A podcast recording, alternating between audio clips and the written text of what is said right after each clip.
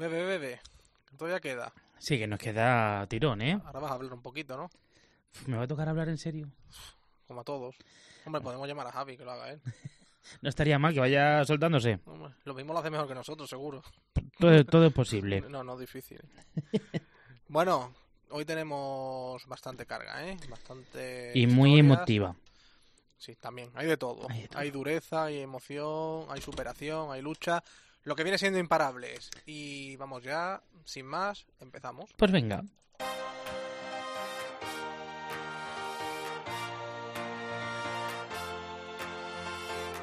José Melero y Fran Simón. Imparables. Cope, estar informado. ¿Qué tal? Aquí estamos de nuevo para lo que queráis y contaros historias que le ocurre a la gente al ladito de tu casa, a tu vecino, con quien coincides en el ascensor o en la panadería, a tu amigo, a tu hermano, al conocido del bar. Casi todos tenemos una historia que contar realmente, ¿eh? eso es así. Hoy lo vamos a centrar eso en casos donde la justicia no ha actuado como debería para resolver una determinada situación. Que le pregunten por este asunto, por ejemplo, a José Manuel. Su hija de 8 años vive con su madre por la decisión de un juez y la pequeña sufre junto a ella debido a los trastornos que, según ha relatado el propio José Manuel, sufre su expareja. Y si no, escucha. al baño, mi hija se marchó detrás con ella, la madre muy nerviosa, gritando que se mataba, cogió una cinta de, de un albornoz y nada, gritando que se mataba, apretándose en el cuello y que se mataba a ella, que después mataran a mi hija, mi hija súper nerviosa gritando allí con ella, em, le agarró a- por tapándole la boca y, y la nariz hasta que mi hija pues eh, logró soltarse y pedir ayuda a sus abuelos. La historia de José Manuel, la verdad que es tremenda y enseguida te la contamos. También conoceremos la realidad de personas que debido a la injusticia no han percibido una indemnización que les corresponde o incluso han tenido que pasar un tiempo en la cárcel por un error. En este caso, por un supuesto tráfico de pornografía infantil. Esa es la primera parte del programa. Hablaremos también con Beatriz Aparicio, una de las 35.000 síndromes de Down que hay en nuestro país. El pasado 3 de septiembre, hace unos días, fue muy especial para ella, ya que ingresó en la universidad para cursar sus estudios universitarios. Todo un ejemplo de superación y enseguida vamos a conocer su historia. Y para poner la guinda al programa conoceremos la vida de Elena, una niña de 7 años que nos ha contado en una carta el drama que sufre su familia. Sí, hace una petición además muy especial a la clase política. Luego te lo contaremos. Será ya al final del programa. Todo esto y más contenidos en nuestra web en cope.es, sección de podcast y también en nuestras redes sociales que ya sabéis que podéis entrar cuando queráis en Twitter y en Facebook. Un programa más cargado de emociones, de realidades que te ofrecemos aquí en Los saludos de Fran Simón. De José Melero. Vamos allá.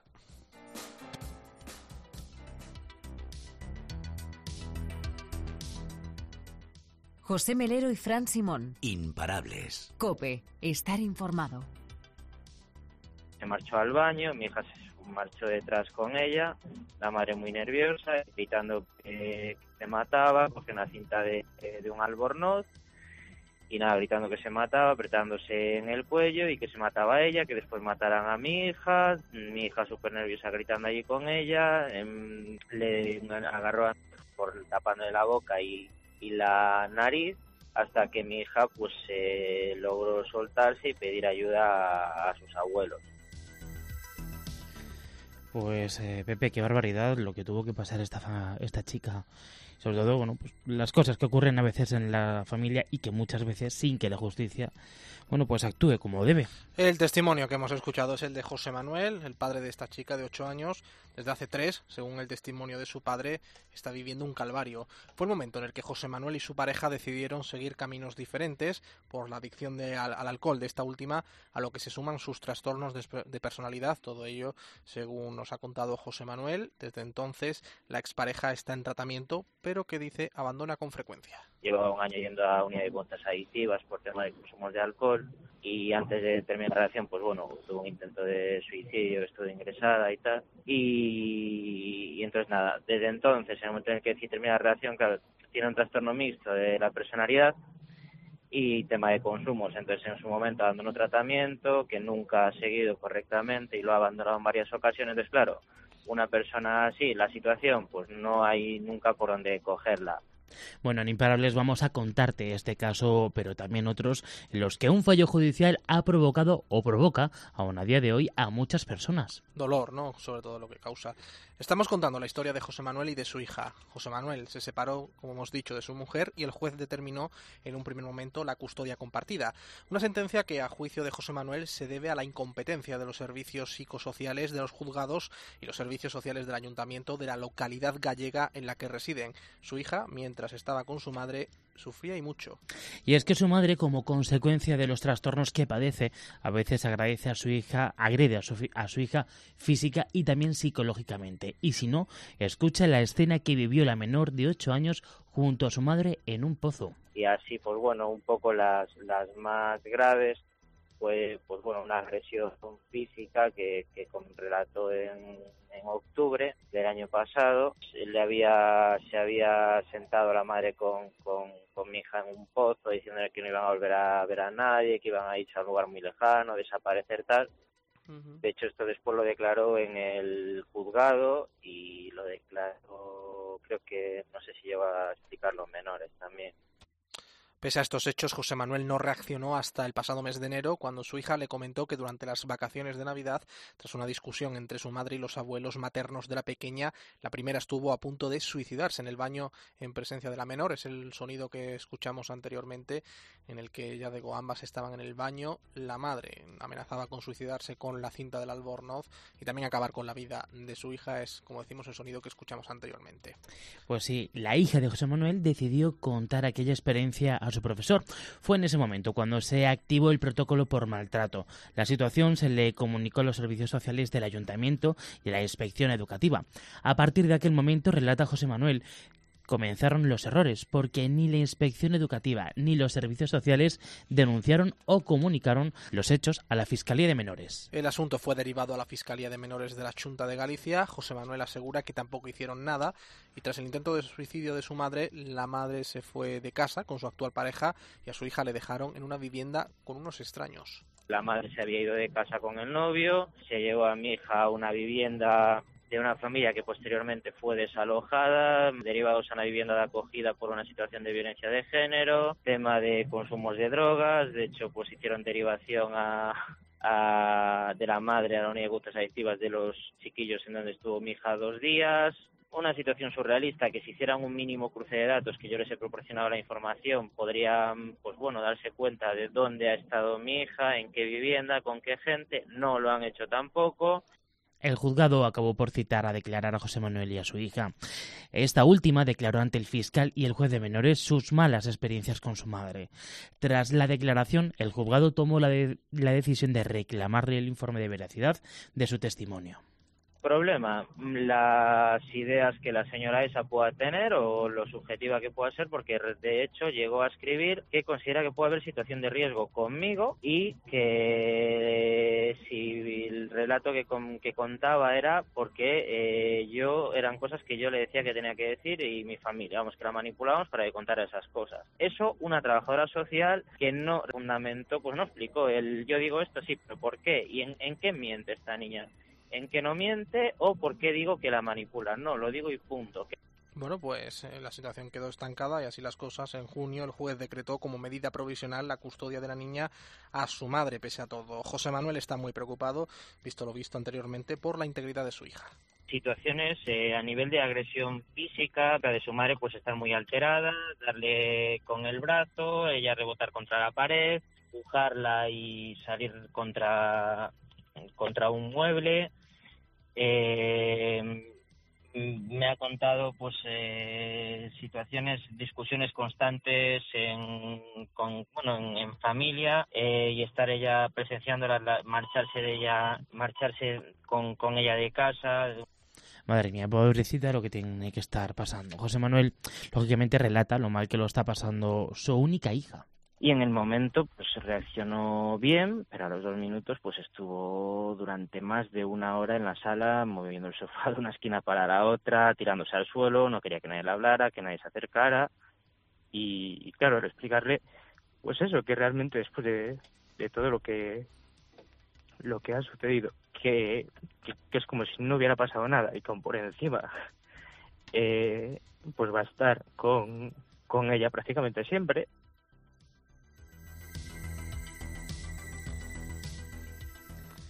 Impactante, sin duda, la historia de José Manuel, lleno de, de dudas, como es normal, después de lo que acabamos de escuchar. Vamos a por otra historia, eh, Fran, y lo hacemos en la que nos ha traído nuestro compañero y gran fichaje de esta temporada en Imparables, Javi García. ¿Qué tal, Javi? Muy buenas. Hola, Pepe. Hola, Fran. ¿Qué tal? Hola. ¿Cómo va la semana? ¿Bien? Bien, bien, bien. Aquí cargando pilas ya para el próximo programa, como siempre. Bueno, Mírale, va- ya- vamos a ya- terminar este, ¿no? Exactamente, vamos, vamos a primero.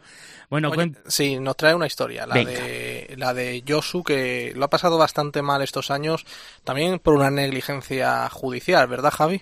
Pues así es, Pepe, tú lo has dicho. eh, La historia que os vamos a contar a continuación es una historia que nunca tuvo que ocurrir y sobre todo que nunca tuvo que dejar huella, porque Joshua ha vivido una pesadilla de cuatro años, pesadilla que comenzó cuando su pareja estaba embarazada de seis meses y fue cuando agentes de la Policía Nacional le detuvieron en su vivienda de Vizcaya, acusándole de formar parte de una red mundial que compartía y distribuía pornografía infantil de forma online.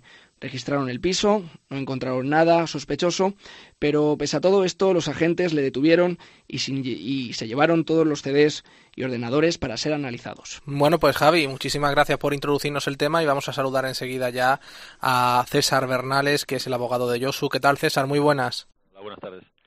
eh, varios meses después, ¿cómo está Yosu? Bueno, pues eh, obviamente pues con, con la liberación ¿no? que le supuso eh, por fin el, el, el archivo del procedimiento y bueno, pues intentando retomar una vida normal que es la que tenía él antes de que ocurría todo esto y especialmente la relación con su con su hijo, claro, que, que bueno, pues como ya habéis indicado vosotros, pues todo esto le afectó sobremanera y, y claro, pues la relación que tenía era un tanto especial, vamos a decir, eh, limitada pues por, por todo esto y por esa sensación que tenía él de, de estar de estar vigilado, vamos a decir, eh, lo típico que todos podemos pensar que que, que todos lo saben, ¿verdad? Esa vergüenza que aunque no hayas hecho nada, pues eh, desde el momento que te están acusando, pues eh, puedes sentir, especialmente en un tema tan tan grave como este. Entonces, bueno, pues ahora ya que, que se ha acreditado que todo era mentira, que él no había hecho absolutamente nada, pues con esa liberación intentando retomar esa relación normal de padre de familia. Ha sido una negligencia de la justicia, eh, César. ¿Se pueden pedir responsabilidades por daños y perjuicios? ¿Lo habéis hecho? ¿Lo vais a hacer? Sí, desde luego, estamos en ello y bueno, más que responsabilidad de la justicia por, por concretar, ¿no? Más y por ser un poco más eh, justo y con independencia de que la justicia, pues bueno, pues eh, también actuara de una manera que a nosotros nos sorprendió, por llamarlo de, alguna manera, la negligencia aquí realmente fue de, del Cuerpo Nacional de, de Policía, mm, que emitió un informe pues bueno, pues eh, no voy a decir plagado de irregularidades, sino que sencillamente no era cierto. Se correspondería con algún análisis de algún disco duro, pero no desde luego con el disco duro, con los discos duros de Yosu. Entonces va a ser a, la propia Policía Nacional a la que vamos a exigir responsabilidades. Bueno, César, tú has tenido que pasar horas y horas con Josu para, para preparar eh, toda la defensa, todos estos casos. ¿Qué te ha contado Josu sobre su vida de estos años? ¿Qué es lo más tremendo que Josu nunca olvidará de, de estas vivencias que ha tenido que pasar estos cuatro años? Pues mira, una de las cosas, una de las cosas que, se suelen repetir, ¿no? En situaciones como esta, ciertamente, ¿no? Lo digo desde, bueno, desde mi experiencia como abogado, ¿verdad?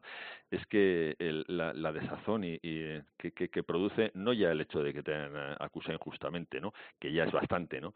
Sino el hecho de que luego nadie le pide perdón no hay nadie que diga, oye, vale, efectivamente nos hemos equivocado, lo sentimos mucho, eh, ha ocurrido esto, ha ocurrido lo otro.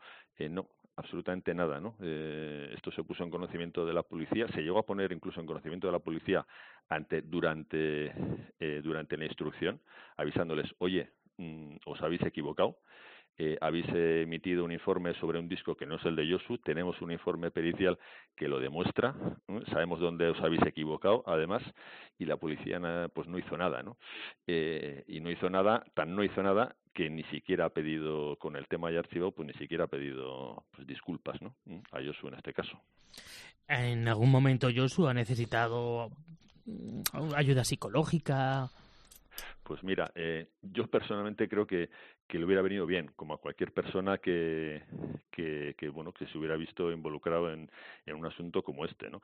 Él, bueno, pues él ha preferido siempre refugiarse en, en su familia porque tampoco se atrevió siquiera a comentárselo absolutamente a nadie por aquello de que seguro que alguno iba a dudar, ¿verdad? Y se iba a acabar enterando todo el mundo y con esa vergüenza de la que de la que hablábamos antes y entonces bueno pues no no ha tenido ese tratamiento pero ciertamente pues hombre ha sufrido mucho y, y bueno pues eh, como él como él ha dicho, pues eh, pues nadie sabe lo que lo que ha podido llorar él, su padre, su madre, su mujer, etcétera, ¿verdad? Mm. Y yo, de hecho, ya lo he visto yo en el despacho también alguna vez, pues eh, en esa situación, lógicamente. Mm.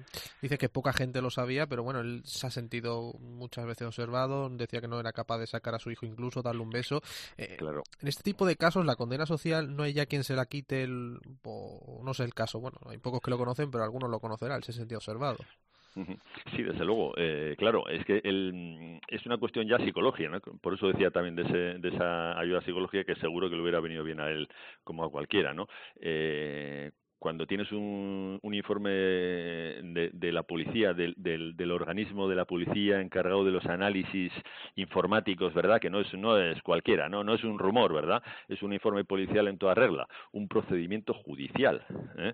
Eh, pues claro, eh, lo primero que piensas, y más en un tema tan vergonzoso, ¿no? Como, como, como, ni tan aberrante, ¿no? Como un delito, como un delito de este tipo, ¿no? Es, eh, pues, pues fíjate, ¿no? Que es que aunque sea mentira, mm, que todo el mundo, o sea, como se entere todo el mundo, pues es tu es tu fin, ¿no? Eh, como tu fin social, ¿no? Y, que todo el mundo, pues eh, lo puede saber, ¿no? Y te miran y dices, pues este es seguro que sabe, ¿no? Dices, es absurdo que lo sepa, ¿no? ¿Por cómo lo va a saber, ¿no? Pero tienes ese peso, ¿no? En, encima en, en, en todo momento, ¿no? Y eso supone una carga muy importante, lógicamente, a nivel psicológico. eh, ¿Laboralmente le ha afectado de alguna manera? ¿Ha sido despedido? Eh, o a lo mejor es que estaba en paro, no sabemos. Pero ¿le ha afectado?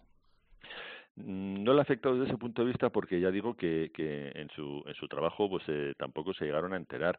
Ahora bien, yo estoy seguro de que tampoco ha podido hacer, hacer su trabajo, digamos, eh, de una manera normal y libre y lo que sí le ha coartado, lógicamente, no ya en su trabajo, que también, sino en su vida social, etcétera, pues ha sido incluso la, la, la relación con, con la gente, ¿no? Porque, bueno, pues él tampoco quería, quería salir mucho de casa, se refugiaba, como decía, totalmente en su familia, pues estaba con su mujer, con sus padres y, y, y poco más, y poco más, no se atrevía ni, ni a ir al parque con su hija, o sea, ni siquiera eso se, se, se atrevía, estaba en esa, en esa situación de, de, de casi aislamiento aislamiento social. Pues nos lo ha explicado César Bernales, que es el abogado de Yosu. Muchísimas gracias por atendernos aquí en la antena de COPE en el programa de Imparables y le das un Gracias a abrazo vosotros. a, Yosu de nuestra parte.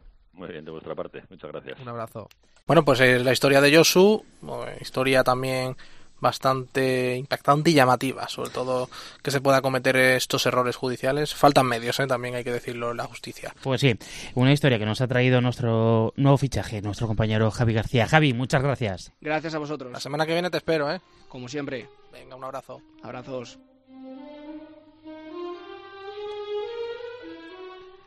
Todavía te vamos a contar una historia más sobre fallos judiciales que deja a cualquiera boquiabierto. Esta se produjo en Málaga. En febrero del año 2015, Alejandro fue asesinado por su padrastro, que lo ahogó en una balsa de los montes malagueños. El menor tan solo tenía tres años. El acusado fue condenado a 17 años y medio de prisión.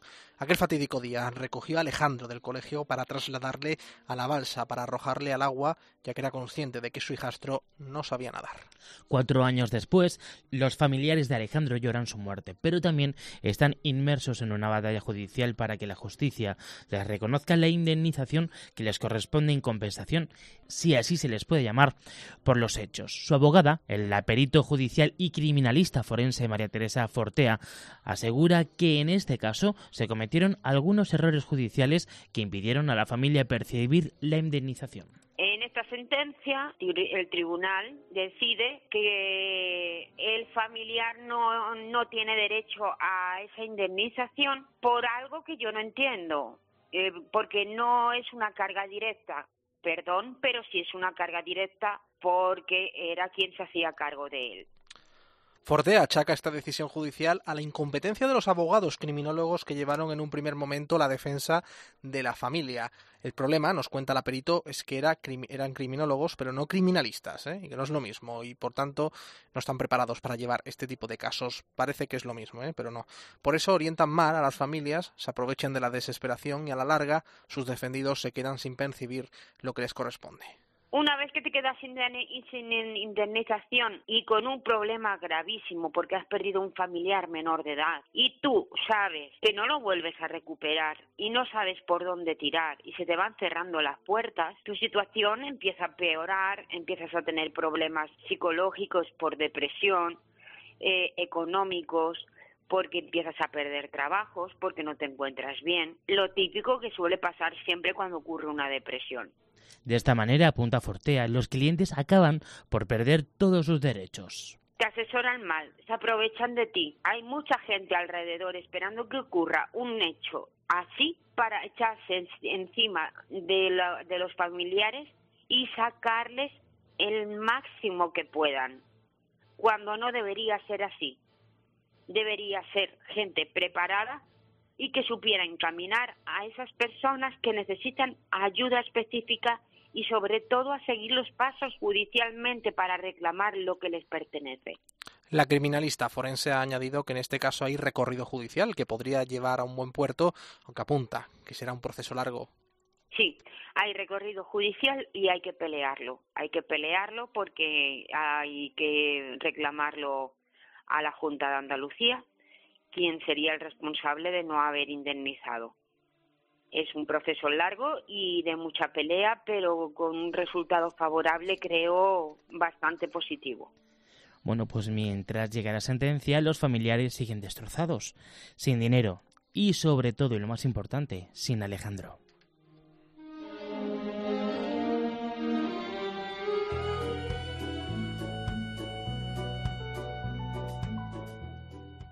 José Melero y Fran Simón. Imparables. Cope, estar informado. Cambiemos de chip, ¿no? Vamos a cambiar un poquito de, tercio. Te vamos a contar una historia mm, de una luchadora nata, ¿eh? que pese a las dificultades de su día a día, camina firme para lograr sus metas.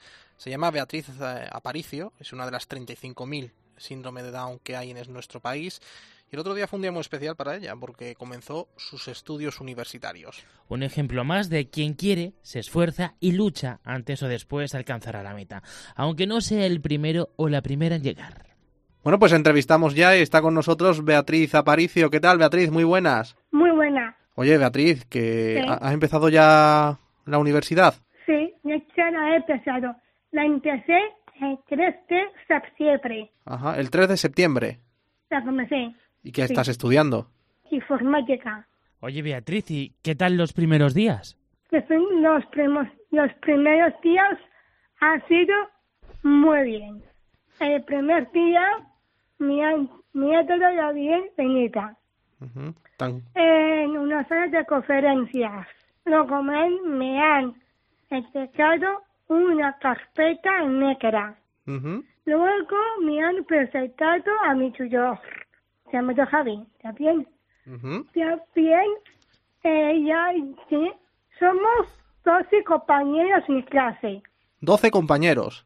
12. ¿Y en qué, en qué universidad estudiáis? Pues estudiamos en la Universidad de, de la calle Alberto Aquilera número 23. ¿En Madrid? En Madrid. Beatriz, supongo que te habrá costado mucho llegar hasta ahí, como a todo el mundo le cuesta llegar a la universidad, que previamente habrás tenido que estudiar eh, tus cursos para llegar hasta aquí. Sí. ¿Qué estudiaste? Pues estudié arte, cultura y comunicación. Ah, ¿y qué tal fue? ¿Eso también fue en la universidad? Eso era en Tres Olivos. Ajá, en Tres Olivos. Ajá, ¿y qué es? Una, ¿Un curso, una FP, una universidad? Así hay que, así, Focus se forma en tres cursos.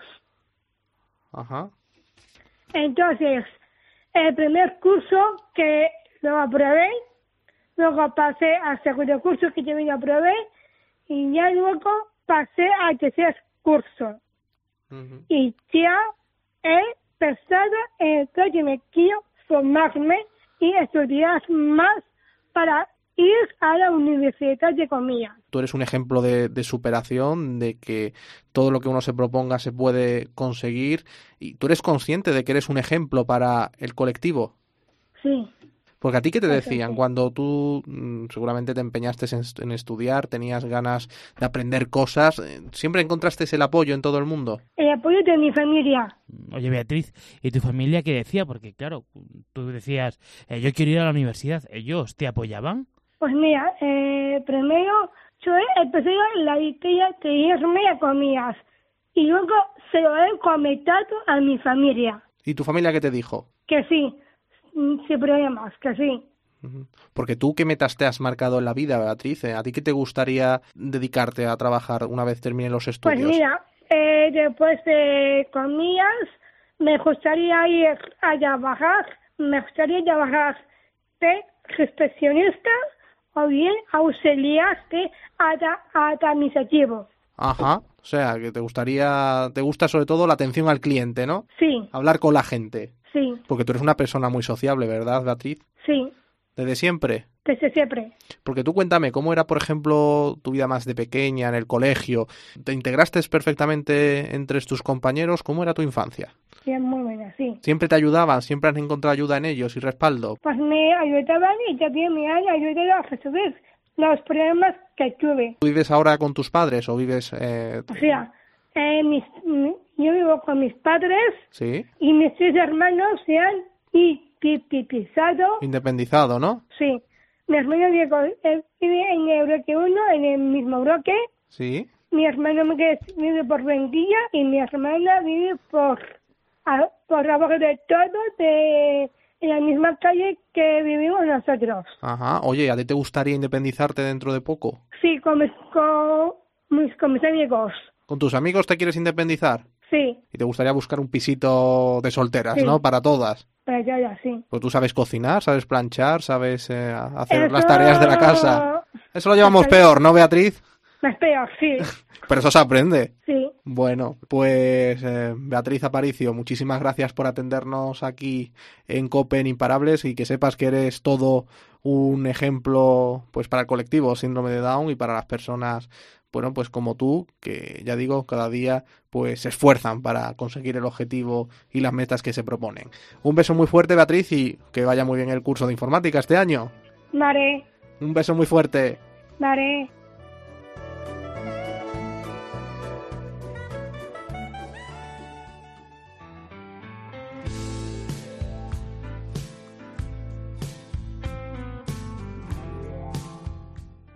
José Melero y Fran Simón. Imparables. Cope, estar informado.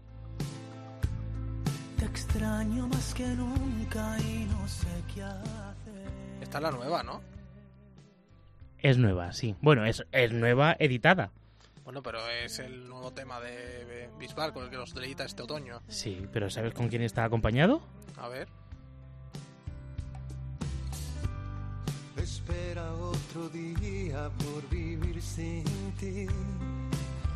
Tu cara de asombro ya lo dice todo. Es que me, qui- me quiere sonar, pero ¿Tú te acuerdas de Ojalá que llueva café en el campo? bueno, Juan Luis Guerra, ¿eh? Pero ha cambiado mucho el registro. Mucho, eh, mucho. Esto Quisiera es ser un pez. También, por ejemplo. Me gustaba a mí más ese tema. Ah, pues yo soy más de Ojalá que llueva café en el campo. Mira. ¿Y eres más de Bustamante o de Bisbal? Yo soy más de Bustamante. Anda. Si es que ve como tú y yo no nos entendemos. Somos contrapuntos. Música no, no, no podemos. No, la verdad que no. Bueno, recta final, ¿no? De esta sesión de imparables. Pues sí, una recta final en la que, bueno, que vamos a hablar y vamos a contar una una carta que nos ha llegado. Madre mía, cada vez te parece más Alcalá. Se pone tan trascendente. Bueno, tengo a quien parecerme, que tú también de vez en cuando... Yo no, no, mucho menos que tú. mucho menos. Bueno, bueno, no estaría yo tan Bueno, seguro. un abrazo a Alcalá, ¿eh? Sí, que parece sí. que nos metemos con él, ¿no? O sea, Pero no, no, ni es que es con menos. todo cariño, no... No, me encantan sus secciones, vamos. Exactamente. Bueno, lo dicho, cerramos una nueva edición de Imparables, segundo de esta temporada, programa 36 en total. Y lo vamos a hacer, como siempre, con el rato final, que es esta semana corre a cargo de Fran Simón. Fran, adelante.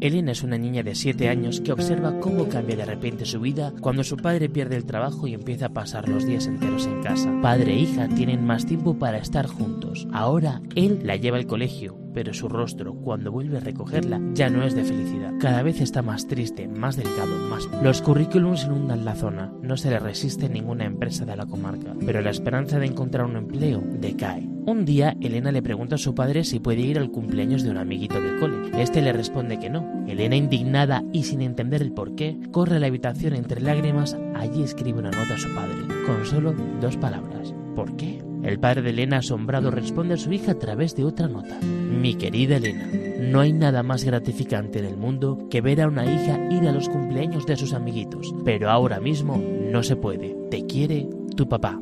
A la mañana siguiente escuchó en la radio que cada día hay más gente en el paro. Elena relacionó dejar de trabajar con que iba a haber más niños que puedan jugar con sus padres, algo que a ella le alegró. Esa misma mañana, de camino al colegio, Elena le dijo a su padre que los papás tienen que estar contentos porque van a estar más tiempo con sus hijos, igual que hace su papá con ella. Ya en clase, el profesor de Elena enseñaba a los alumnos cómo se forma un gobierno su funcionamiento, quién lo elige, fue cuando Elena empezó a recordar lo que habló con su padre por la mañana y preguntó al profesor al respecto. Si el gobierno es quien manda, ¿por qué no pedimos que baje el paro para que podamos ir a los cumples o de vacaciones? Ya en casa, mientras Elena comía con su padre, seguían las noticias. A la pequeña le llamó la atención la información de que Pedro Sánchez y Pablo Iglesias no habían llegado a un acuerdo para formar gobierno. El padre al ver la noticia se indignó. Después de comer, Elena se dirigió a la habitación, tomó un folio y escribió lo siguiente. Querido Pablo Iglesias, soy Elena. Mi papá no tiene trabajo. Le veo triste todos los días porque no le llaman de ningún trabajo. Y necesito que trabaje para que podamos vivir. En el cole hemos aprendido que el gobierno es quien toma decisiones. Pues bien, yo os pido que por favor os unáis ya que mi papá necesita trabajar. Y los papás de mis amiguitos también. Mi papá me ha dicho que tienes una casa muy grande. Yo vivo en un piso muy pequeño. Y a mis padres les cuesta llegar a final de mes. Pablo, Solo te pido que hagas todo lo posible para que mi padre y los de mis amigos encuentren trabajo. Seguro que tus hijos no van a estar en la misma situación que nosotros, pero ¿y si tú perdieras el trabajo? Estarías más tiempo con tus hijos, ¿verdad? Estarían felices al principio y según pasa el tiempo, ellos os verían tristes porque no encontraríais nada. Y si os piden vuestros hijos ir a un cumpleaños, ¿qué les dirías? Ellos seguro que estarían tristes, porque no les podrías llevar a la fiesta con sus amiguitos, porque no tendrías dinero para pagar regalitos. Solo te pido un esfuerzo para que soluciones los problemas y para que mi padre y otros padres y madres encuentren trabajo y los veamos felices. Gracias, Pablo.